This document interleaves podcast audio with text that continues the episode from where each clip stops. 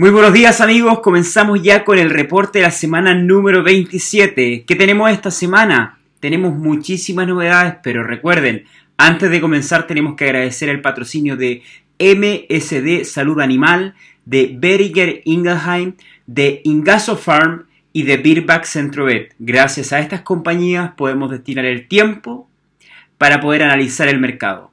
Comenzamos con los granos. Los granos han registrado bajas considerables debido a que salió un nuevo informe de Luzda que menciona que el clima ha mejorado y que también las expectativas de cosecha son aún mejores debido al efecto del clima. Por otra parte, se suman también que en Argentina hay récord de cosecha de la temporada que ya pasó, por tanto ha generado un mayor stock y es con esto una reducción de los futuros. En el mercado internacional, amigos, tenemos una mala noticia para Estados Unidos, que es que las exportaciones para México se han reducido un 18% en los primeros cuatro meses del año.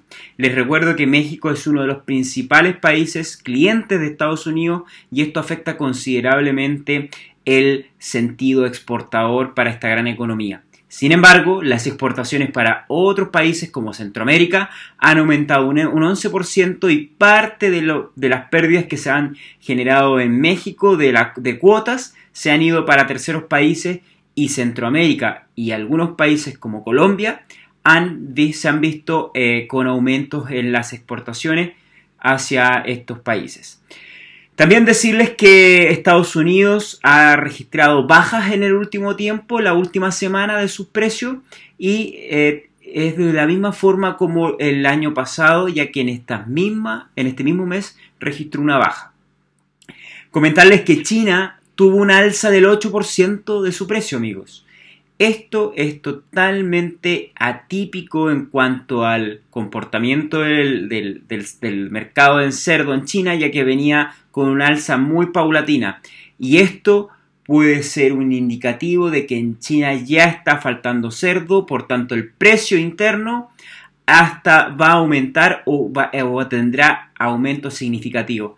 En este momento, un kilo de carne, perdón, un kilo de cerdo P de peso vivo tiene un costo de 2,4, 2,44 perdón, dólares por cerdo.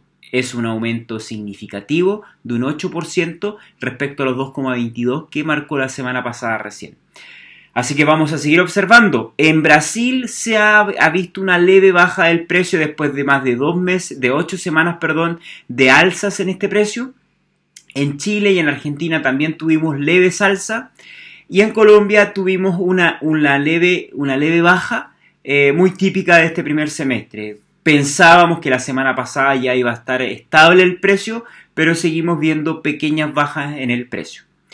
Decirles también amigos que estuve la semana pasada en Perú, eh, estuve en un viaje donde fui invitado para hablar sobre mercado y también de tendencias del mercado del cerdo.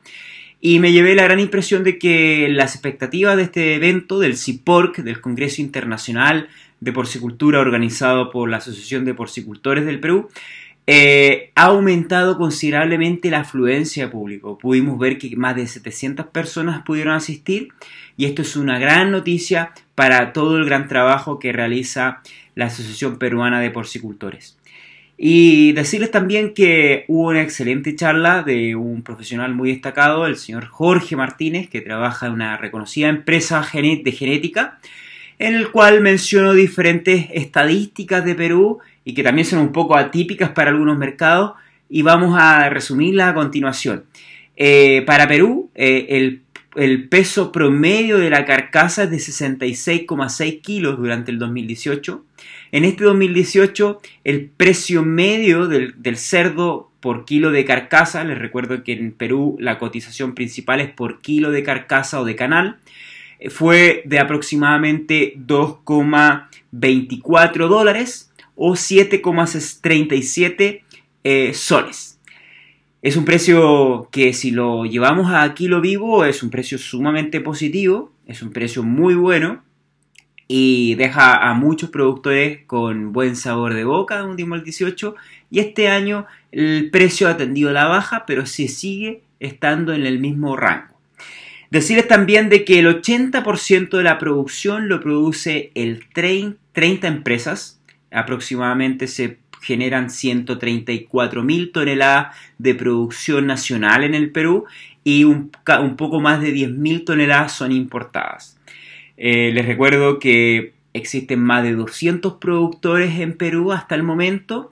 Existe también eh, unas 20.000, 30.000 cerdas que de acuerdo a datos obtenidos en Matadero eh, se puede estimar que son no tecnificadas, pues las tecnificadas en este momento, según registros proporcionados por este conferencista, es de 68.000 cerdas.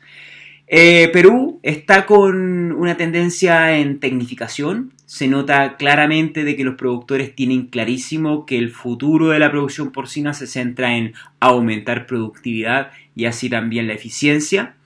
Eh, podemos ver también de que muchos productores están por sobre eh, la media, que es de aproximadamente unos 25 lechones destetados por cerda al año.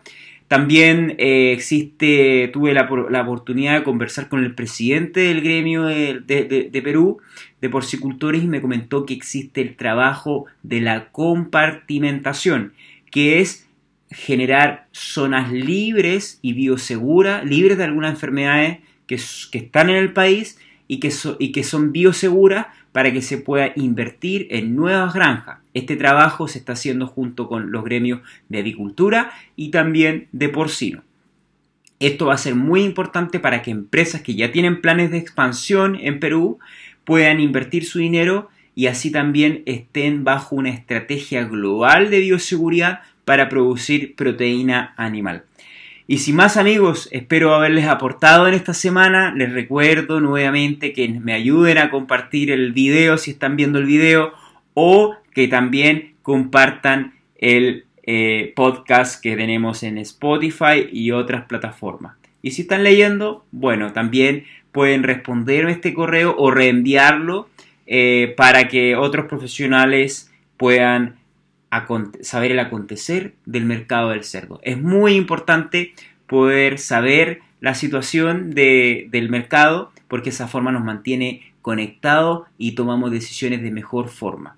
También decirles que ya después de este Congreso nos preparamos fuertemente para ir al Congreso Iberoamericano en septiembre, que espero que muchos de ustedes puedan asistir y también podamos potenciar la, la región eh, y también la importancia de la cooperación entre países, entre empresas comerciales, entre empresas también productoras, entre veterinarios, etc.